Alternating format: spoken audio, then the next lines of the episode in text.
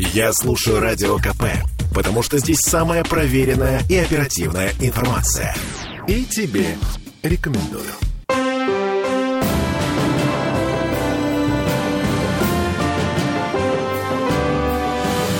Нулевое чтение. А у нас, как вы помните, на прошлой неделе прошли первые чтения закона о бюджете Петербурга. Я Ольга Маркина. И я Денис Четербок. Депутат Законодательного собрания Санкт-Петербурга. Денис, насколько я понимаю, э, у нас э, были еще и публичные слушания.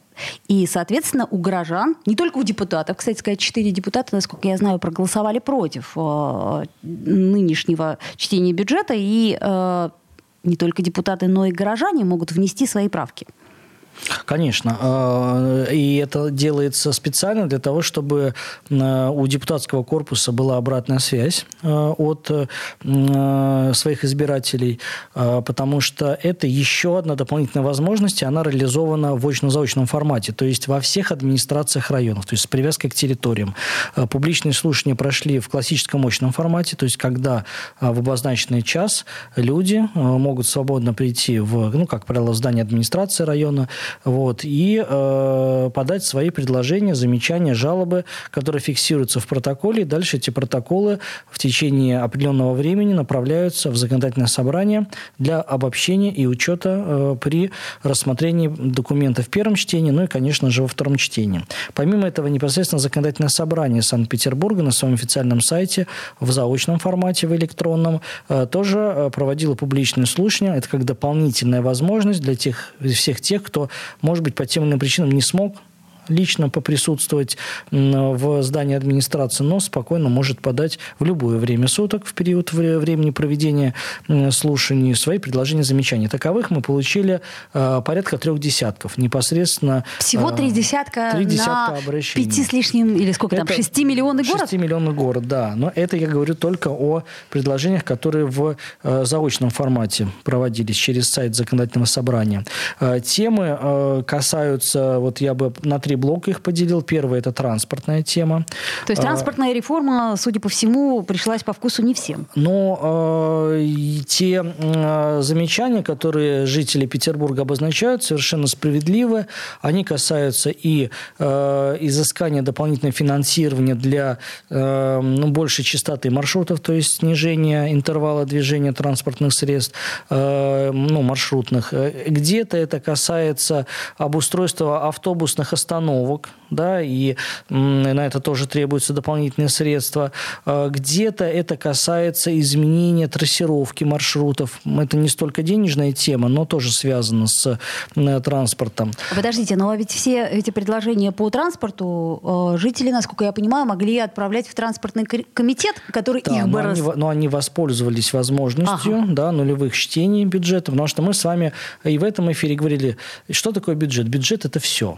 Вот где не возьмись, да, вот э, находим, лишнюю на, сделать. Смотрите, находимся мы в доме, отопление, газ, свет, это бюджет. Выходим мы из своего дома, личная клетка, э, капитальный ремонт многоквартирного дома, лифты. Спускаемся мы э, на первый этаж, выходим на улицу из, из дома. Это дороги, это транспорт и так далее, и так далее, и так далее. Поэтому везде бюджет, он проникает во все сферы нашей жизни. Поэтому, естественно, темы разные. Но э, вот первая тема – это транспорт. Вторая тема – это благоустройство. Благоустройство, связанное с первое с ну, определенными замечаниями жителей, связанными с э, включением тех или иных адресов в э, программу благоустройства. Я, я напоминаю, у нас работает большая программа создания комфортной городской среды. Вот. Э, и, конечно, серьезные деньги город выделяет. И по просьбам жителей на следующий год, 24 э, финансирование в сфере благоустройства будет увеличено. И существенным увеличением также подвергнется муниципальная составляющая, потому что горожане очень часто жалуются на ямы во дворах, и это видение как раз-таки муниципальных властей, на уже давно не миненный асфальт там и прочее. Поэтому вот за счет этой программы увеличения финансирования в следующем году э, нам удастся сделать гораздо больше, чем в году нынешнем. И третий блок, э, который тоже не оставили внимания петербуржцы, это э, сфера жилищно-коммунального хозяйства. Это уборка улиц, А в этом году мы впервые уже э, будем убирать улицы, скажем, самостоятельно, без привлечения каких-то сомнительных подрядных организаций, которые не выполняют свои обязательства. И у города есть э, здесь эм, полные рычаги управления. Уж если здесь не справиться, конечно, чиновники на местах должны отвечать. Уже не удастся спихнуть свои недочеты на каких-то нерадивых подрядчиков. Поэтому здесь и ответственность выше, здесь и ставки высоки, как я это называю. Поэтому вот три блока, на которые обращали внимание петербуржцы. Закономерный ваш вопрос, который последует дальше. Что же будет дальше? Как же мы эти жалобы все будем рассматривать, да, и предложения, ну, и насколько часть, мы это будем на, менять? На часть обращений уже даны ответы, да, там по части увеличения финансирования по благоустройству, угу. по части там увеличения выделения средств на покупку, приобретение нового подвижного состава по транспорту. По части вопросов мы еще разбираемся и э, дополнительно дадим ответ после э, ну, установления всех фактов э, по тому или иному заявлению. Поэтому э, процесс продолжается. Сейчас самое главное – это поправки поправки к э, бюджету. Поправки к бюджету у нас истекают сегодня. И э, потом в, в, в, след, в эту пятницу мы рассмотрим их на бюджетно-финансовом комитете. Э, я могу сказать, что те поправки, которые подготовила фракция «Единая Россия», они основаны на тех э, обращениях конкретных, которые э, поступили в нашу фракцию, и на той народной программе, которую мы формировали, идя на выборы. Э, что туда войдет? Первое – это э, сфера здравоохранения. Мы от фракции проанализировали анализировали те э, больные точки на карте Петербурга здравоохранения, которые нуждаются в дополнительном финансировании. К слову сказать, насколько я помню, один из депутатов, который голосовал э, против, да, он тоже делал акцент на том, что здравоохранению недостаточно выделено было ну, средств. Для меня вообще, э, честно, голосование против бюджета, оно непонятно, да, потому что, э, ну, что значит проголосовать против бюджета? Если мы не утвердим бюджет, соответственно, созывается согласительная комиссия, город входит в Новый год без утвержденного бюджета, а по определенным нормативам, которые ну, бюджетный кодекс нам обозначает. И эти нормативы уж точно не позволят нам нормально жить. Поэтому, э, если есть, э, а бюджет, понятно, все не могут быть довольны. У разных э, фракций разные приоритеты. Там кто-то на театры хочет больше э, негосударственные потратить. А кто-то, вот, например, как мы предлагаем э, закупить э, все-таки новое оборудование для онкоцентра, который котором они так нуждаются, и которые, ну, которые жизненно необходимо для того, чтобы, во-первых, качественнее лечить пациентов, во-вторых, чтобы больше пациентов лечить. Вот. Э, второй момент – это ремонты в тех же самых больницах и поликлиниках.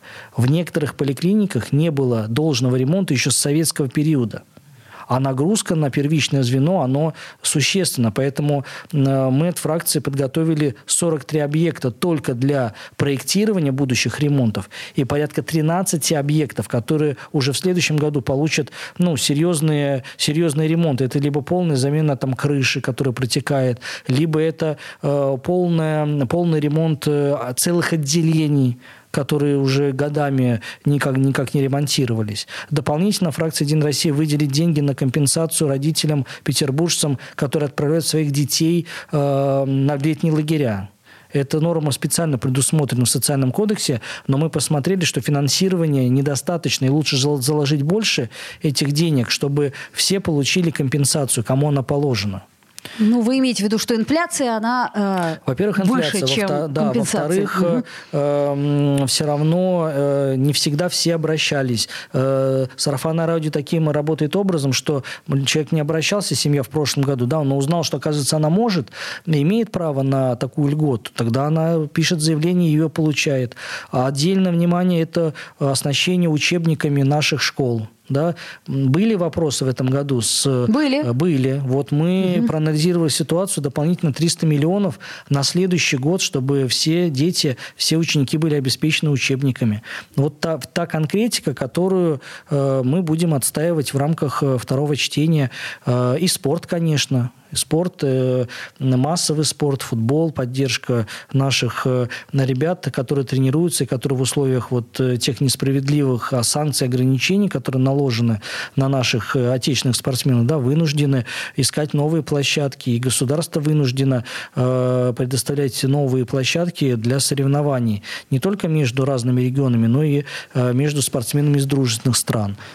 Вот и... здесь тоже у нас есть отдельное предложение бюджета. Итак, когда у нас будут вторые чтение. Второе чтение Второе намечено чтение... на 22 ию... ноября. Угу. Э... То есть практически уже очень вот, скоро. Вот, да, поправки... И, соответственно, все э, запросы наших жителей, они тоже при этом будут уже учтены, Конечно, да? конечно. Угу. То есть, но понятное дело, что учесть все не представляется возможно. Мы с вами говорили, что только лишь дополнительная потребность, которая требуется сверх нашего уже э, свыше триллионного бюджета, 400 миллиардов. Да, то есть еще пол, еще пол такого же бюджета требуется на то, чтобы удовлетворить вот те заявки, которые сейчас готовы. Да, какие-то проекты уже э, сделаны, сметы составлены, но нет финансирования, чтобы вот все это уместить в триллион. Так, 22 ноября у нас будет второе чтение бюджета на 24 и плановый период на 25-26 И, соответственно, мы узнаем, какие направления поддержаны итоговым голосованием депутатского корпуса. Ну, для того, чтобы, э, я имею в виду, второе чтение состоялось, сколько голосов нужно? Ну, большинство, большинство, да, большинство. поэтому 26 голосов не меньше. Ну, давайте сейчас прервемся и вернемся к разговору с Денисом Александровичем Читербоком буквально через две минуты. Нулевое чтение. Слухами земля полнится. А на радио КП только проверенная информация. Я слушаю «Комсомольскую правду» и тебе рекомендую.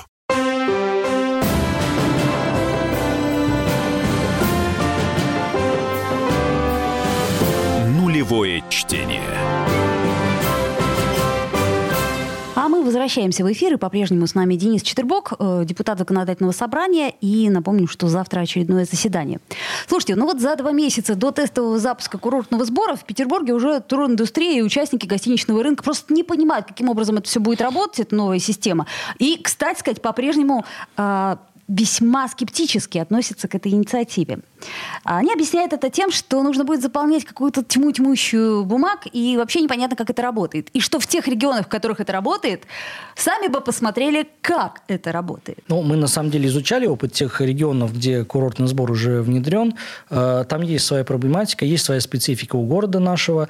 Э, и более того, мы совместно с правительством подготовили э, инициативу о корректировке порядка э, вот, работы этой системы курортного сбора с тем, чтобы, например, с гостиниц не, взимался, не взималась комиссия, когда, они, э, эм, когда им этот курортный сбор оплачивают постояльцы сами.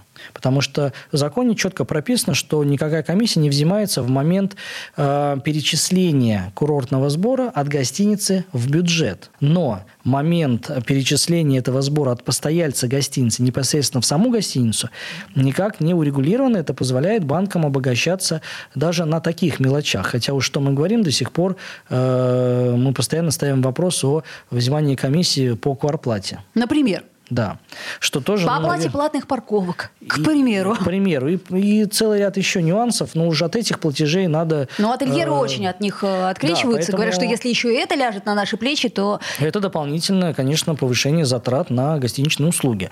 Вот. Не случайно э, с 1 октября у нас введен, введена нулевая ставка по курортному сбору. Это сделано умышленно для того, чтобы как бы юридически курортный сбор уже присутствовал, да, и начал работать, но фактически э, никто не нес э, убытков э, финансовых по перечислению вот этих как бы несуществующих денежных потоков. То да, есть, короче говоря, тестировать косяки пока будем мы бесплатно. Могли об, обкатать систему. Ну, иными словами, это когда мы получили права, и э, сначала лучше покататься без пассажиров, чтобы не подвергать опасности там своих друзей или кого вы будете брать на, на борт. Но когда уже вы стали уверенным, более уверенным э, водителем, можно тогда и э, кого-то еще покатать. Угу. Потом вот. и воду пустим. То же а, самое и здесь. Слушайте, еще что говорят ательеры? Они говорят о том, что э, они совершенно не представляют себе э, качество э, вот этого самого сервиса, я имею в виду электронного, насколько он будет прост, насколько это не будет отнимать у них э, время и,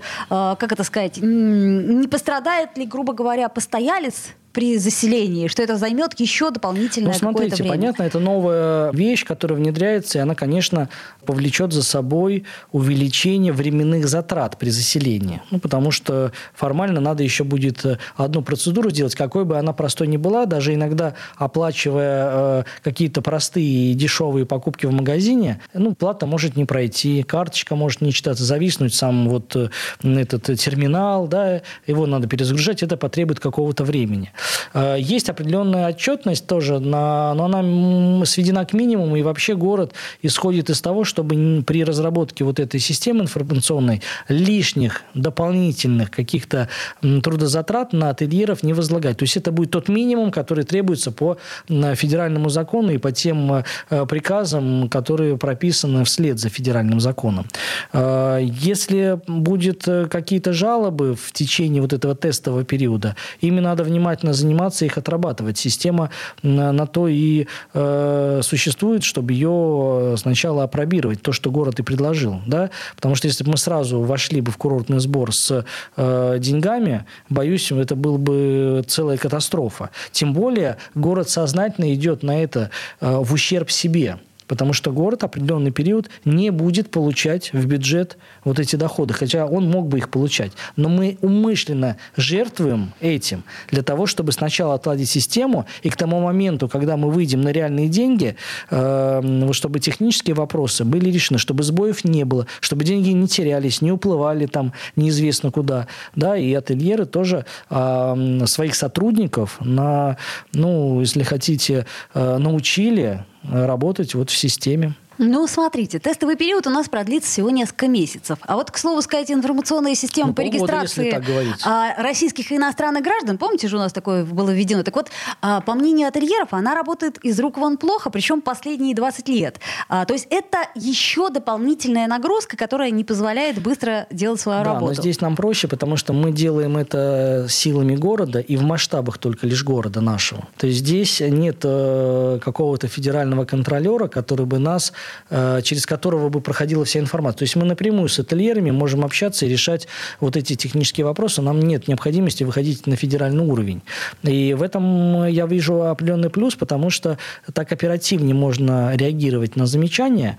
Вот. А второй момент, оперативнее можно отладить саму коммуникацию города с ательерами и ательерами, э, с непосредственно э, ательеров с постояльцами. Вот. Поэтому эм, давайте все-таки дождемся еще только лишь месяц идет вот этот эксперимент, а, дождемся э, хотя бы ну, месяца три, наверное, и к концу января можно будет подводить какие-то итоги предварительные. А, ну и, к слову сказать, вдруг неожиданно мы поняли, что мы, жители Петербурга, предположим, выезжая в курортный район всей семьей и заселяясь в какой-нибудь из отелей на берегу Финского залива, точно так же будем платить этот курортный Нет, сбор, жители, как и все. Жители, не, жители региона не платят. У нас был вопрос с Ленинградской областью, да, потому что у нас достаточно большие переезды Ленинград, жители Ленинградской области, Петербург и наоборот. Но жители региона не платят. Все-таки, если мы говорим о Зеленогорске, это территория Петербурга. Я об этом и говорю, да, да поэтому у меня вопрос. Не, То есть не, точно совершенно... Мы не будем платить. Но если мы поедем... Но в Ленинградской области нет курортного сбора, да, поэтому здесь, ну, скажем так, э, петербуржцы не могут себя чувствовать безопасности, если поедут в Выборг, например, и э, заселятся в гостиницу, там, в принципе, нет курортного сбора. Да, но при этом жители Выборга, если приедут в Петербург, Петербург да, они будут, будут обязаны да, платить будут этот. этого сбора. Слушайте, ну а основной вопрос, вообще овчинка выделки стоит? Это я к тому, что, смотрите, у нас разрабатывается программное обеспечение, у нас э, обучается персонал, как все это происходит, у нас будет куча косяков, которые придется поправлять. А при этом туристический поток, ну, я бы не сказала, что он настолько высок сейчас. Но он все равно имеет тенденцию к росту, и мы это отмечаем после спада пандемийного, несмотря, кстати говоря, на то, что Петербург лишился, лишился серьезных э, потоков э, там, из той же самой Европы. Мы нарастили э, поток за счет внутреннего туризма, и Петербург входит постоянно в лидеры разных рейтингов, где дешевле отдохнуть, где приятнее отдохнуть, и где вам хотелось бы отдохнуть. Везде первые места Петербург. Ну, вот. Второй момент, у Петербурга действительно большой туристический потенциал, в который мы вкладывались все эти годы, а курортный сбор позволит нам подтянуть вот эту курортную составляющую. Это не, ну, ни много ни мало 310 миллионов только в первый год его введения, когда он не будет действовать целый год. То есть дальше... То есть с апреля по декабрь... 310 э, миллионов планирует город 310 собрать миллионов. за счет угу. курортного сбора. Это так, а, дополнительные а, деньги, которые пойдут на развитие и ремонт э, курортной инфраструктуры. Так а если сравнивать с затратами, я имею в виду, короче говоря, Все равно чистые создание, выгоды. Создание информационного продукта, оно в разы меньше стоит угу. денег. Ну вот, понятно, что есть те э, издержки, которые понесут ательеры, которые не измеряются, может быть, в, напрямую в финансовом ключе. Да, это дополнительная нагрузка на э, сотрудника, да, дополнительно, ну, может быть, ему придется повысить зарплату, хотя вряд ли. Вот, может быть, э, это, ну, дополнительные, пока еще по закону, дополнительные издержки в части эквайринга, но этот вопрос мы решаем с федеральными коллегами. Ну, вот, просто дополнительная работа. Но наша жизнь, если посмотреть, она каждый год обрастает чем-то дополнительным. Что-то мы должны делать, чего не делали раньше. Если мы с вами посмотрим там лет 30 назад, то мы вообще предстанем перед выводом, насколько э, проще было раньше. Ну, просто не существовало каких-то вещей, которые мы делаем сейчас. Не существовало там госуслуг, где мы должны там регистрироваться, подтверждать свои данные. Но насколько проще нам стало, что не надо стоять в очередях за получением той или иной справки, а это можно сделать электронно, там, перемещаясь на городском автобусе том же самом. У нас раньше не было возможности следить там, за движением общественного транспорта. Теперь мы через смартфон можем подгадать вообще, когда подъезжает тот или иной автобус, где сделать пересадку. Вот. Поэтому в любом случае для города это плюс. Э, с увеличением э, турпотока он неизбежно будет увеличиваться, будут расти количество рублей, которые город будет получать. Но здесь самое главное еще и посмотреть, как город будет э, использовать эти деньги. Самое главное, на что обращали внимание депутаты, в процессе распределения этих денег по конкретным уже курортным объектам, которые будут восстанавливаться или которые будут ремонтироваться, должны участвовать петербуржцы. Они должны определять, в каком приоритетном порядке и что надо ремонтировать. И куда это... направлять эти курортные рубли. То есть это мы говорим как минимум о тех э, 310 миллионах, которые мы получим. Это серьезная история. 310 за 24 миллионов. год. Да. Да. Ну, а что это может быть? То есть я имею в виду, что какие предложения могут поступать от петербуржцев? Чем это можно заполнить? Ну, это могут, может быть, я не знаю, и, тут еще принципиально важно, что это должна быть курортная инфраструктура. То есть, не знаю, может быть, это какой-то пляж э, в курортном районе, который... Где нельзя купаться? Который можно... Купаться нельзя, но можно поиграть в волейбол, позагорать э, э, или, не знаю, еще что-то. Обустройство зон там для жарки того же шашлыка на этих на пляжах, то, о чем мы говорим достаточно давно. То есть, короче говоря, на любую курортную инфраструктуру Курортную, это все, что угодно отдыха. может быть. Вообще должен быть составлен перечень комитетом по туризму, и мы об этом говорили. Условно говоря, 100 объектов то курортной инфраструктуры Петербурга. Вот и опрос среди жителей. Куда направить деньги в первую очередь? Что отремонтировать? Вот, и дальше, или что благоустроить, или что, может быть, вообще воссоздать, там, я не знаю, это все что угодно может быть, но это впоследствии будет иметь мультипликационный эффект, потому что э, на вот эти объекты, которые город вложится, туда будет приезжать больше туристов, соответственно, больше будет э, плательщиков курортного сбора. И денег у нас будет тоже больше. Это Денис Четвербок, депутат законодательного собрания. Сделаем паузу, вернемся в эфир. Нулевое чтение. Я слушаю Радио КП, потому что здесь самые осведомленные эксперты. И тебе рекомендую.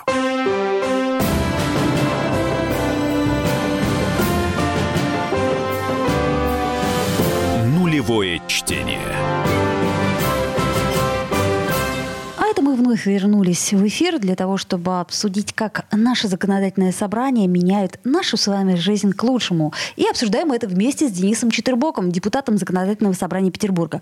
А Смотрите, с 3 ноября у нас вступили в силу изменения закон о банкротстве. То есть теперь граждане смогут обратиться с заявлением о признании банкротством во внесудебном порядке, если их задолженность составляет от 25 тысяч до миллиона рублей. А, к слову сказать, ранее лимит состоял а, от 50, по до полумиллиона. То есть это хорошая новость, я правильно понимаю? Ну, это хорошая новость для тех, кто оказался в такой ситуации, когда им требуется э, обанкротить себя для того, чтобы сбросить вот эти э, кредитные оковы. кредита, да. да.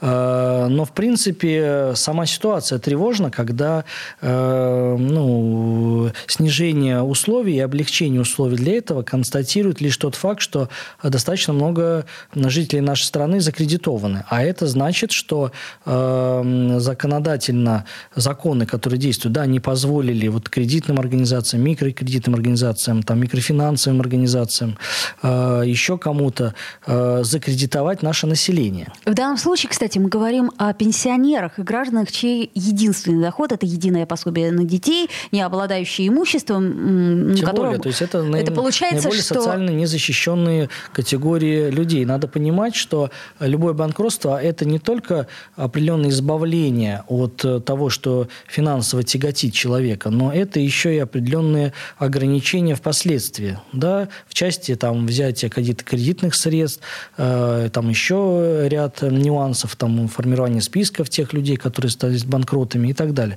То есть эта процедура, она э, накладывает на себя и определенные еще ограничения впоследствии. Да, если человек поправит свое финансовое здоровье и состояние в будущем и будет готов, не знаю, заняться тем же самым предпринимательством каким-то, ему потребуется кредит, то, боюсь, впоследствии он просто его не получит. Ну вот, поэтому э, к этому вопросу надо подходить очень ответственно, как и к вопросу, в принципе, э, собственной закредитованности, да, насколько э, необходимо брать кредит в той или иной ситуации, э, какой кредит брать, да, ведь иногда э, кредиты там потребительские берут для того, чтобы перекредитоваться по ипотеке, например. Ну, это такая достаточно рисковая история, и э, в наше, скажем, экономически не совсем стабильное время надо очень аккуратно подходить вот э, к такого рода приемам по перекредитованию вообще. Ну, я уж не говорю про микрофинансовые организации. Да, то, что так, сейчас... А каким-то образом мы можем это э, законодательно, что называется, профилактировать? Вы знаете, что э, целый ряд ограничений, э, да и законодательное собрание Санкт-Петербурга неоднократно обращало внимание на вседозволенность микрофинансовых организаций. На федеральном уровне делаются определенные шаги э, по э, связыванию рук и ограничению вот этой вседозволенности э, микрофинансовых организаций. Но на мой взгляд, эти шаги делаются слишком медленно, и они ну, недостаточны. Все равно какая-то вот лазеечка там или иначе остается. Да, вот раньше нам звонили, терроризировали людей звонками до, до суицидов, доводили людей.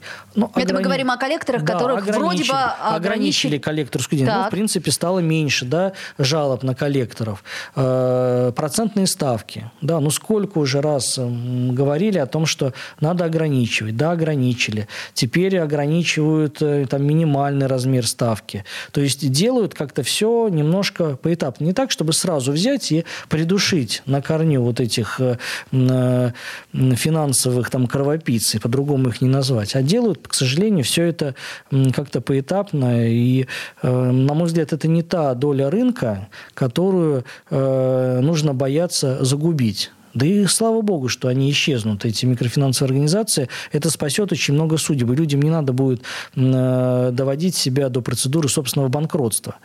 А вот поддержать там малый и средний бизнес для того, чтобы а, этот бизнес давал рабочие места тем людям, которым ну, нужны деньги сейчас, вот это делать надо.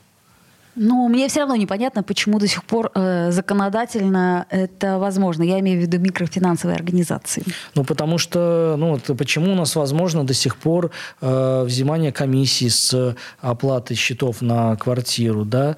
Ну, вот это те вещи, которые ну, наверное, сложно проходит обсуждение в Государственной Думе, но э, так или иначе мы уже оскомину набили на необходимости внесения кардинальных поправок.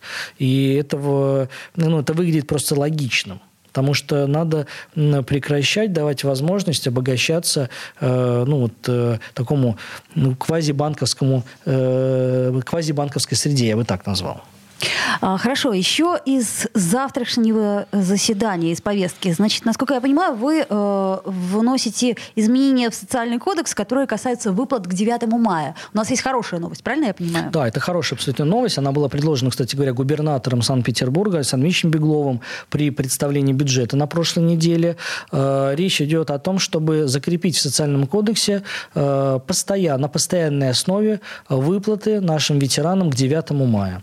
Э, соответственно, раньше мы ежегодно принимали такие законы, э, но не было гарантии, что это будет и в следующем году. С внесением поправок в социальный кодекс э, все будут понимать, что к 9 мая наших дорогих ветеранов ждет определенная прибавка от города. Это 10 тысяч рублей для отдельных категорий, для других 5 тысяч рублей. Там в зависимости, мы очень часто обсуждали, непосредственно сам участник или вдовы погибших э, участников или инвалидов, ну или дети войны. Э, соответственно, мы оперативно будем этот документ рассматривать с тем, чтобы он нашел свое закрепление в социальном кодексе. Так, еще э, изменения в социальный кодекс, я, насколько понимаю, они касаются пособий э, для детей, но как бы не совсем детей. Ну, э, это Что скорее уже не социальный кодекс, а наша федеральная инициатива э, по поводу выплат на детей. Вы знаете, что Это федеральная сейчас... инициатива? Это федеральная так. инициатива, потому что именно федеральным законом введена такая мера поддержки для семей. Э, она рассчитывается, исходя из определенной формулы, и выплачивается в размере при привязанном к прожиточному минимуму, э, в зависимости там тоже от определенной пропорции, это может быть 100% компенсации, 50% там, и еще иная. Э, так вот, нюанс состоит в том, что выплата заканчивается тогда, когда ребенок достигает 17-летнего возраста. Очень странный порог. Хотя, если мы откроем семейный кодекс, то там четко написано, что ребенок является таковым до достижения 18 лет. До 18 возраста. лет, конечно. Мне не очень понятно, что меняется вот в эти 17 лет.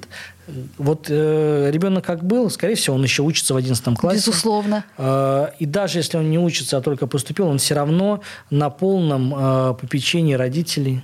Э, он еще несовершеннолетний и не может самостоятельно реализовывать все свои права, да, без законных представителей. Поэтому, скажем так, он тоже не находится в э, юридически свободном плавании к 17-летнему возрасту.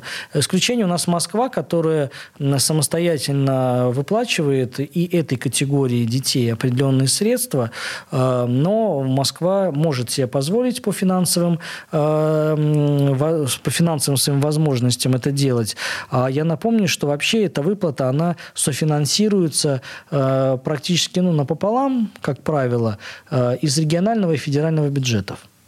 Mm-hmm. Вот, соответственно, для Петербурга тоже это будет подспорьем, если федеральный бюджет будет компенсировать половину от э, вот этих выплат для детей. Но все-таки все дети должны быть в равных условиях. Не могут быть дети и как бы полувзрослые с 17 лет, которые... В том-то и дело, что полувзрослые. Полувзрослые, да. да. Mm-hmm. Хотя они также, как правило, проживают с э, своими родителями, э, их кормят родители, дают им на проезд деньги, ну и так далее. Поэтому мы предлагаем эту несправедливость э, устранить и все-таки все-таки сделать так, чтобы все дети, вне зависимости от того, 17 им или 16 с половиной, э, получали от государства такую поддержку, если они подходят под критерии.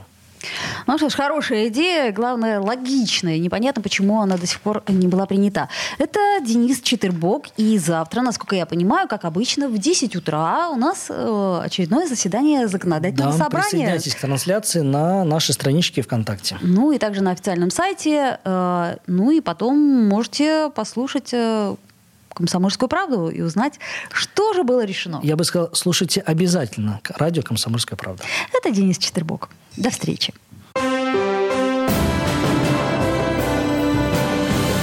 Нулевое чтение.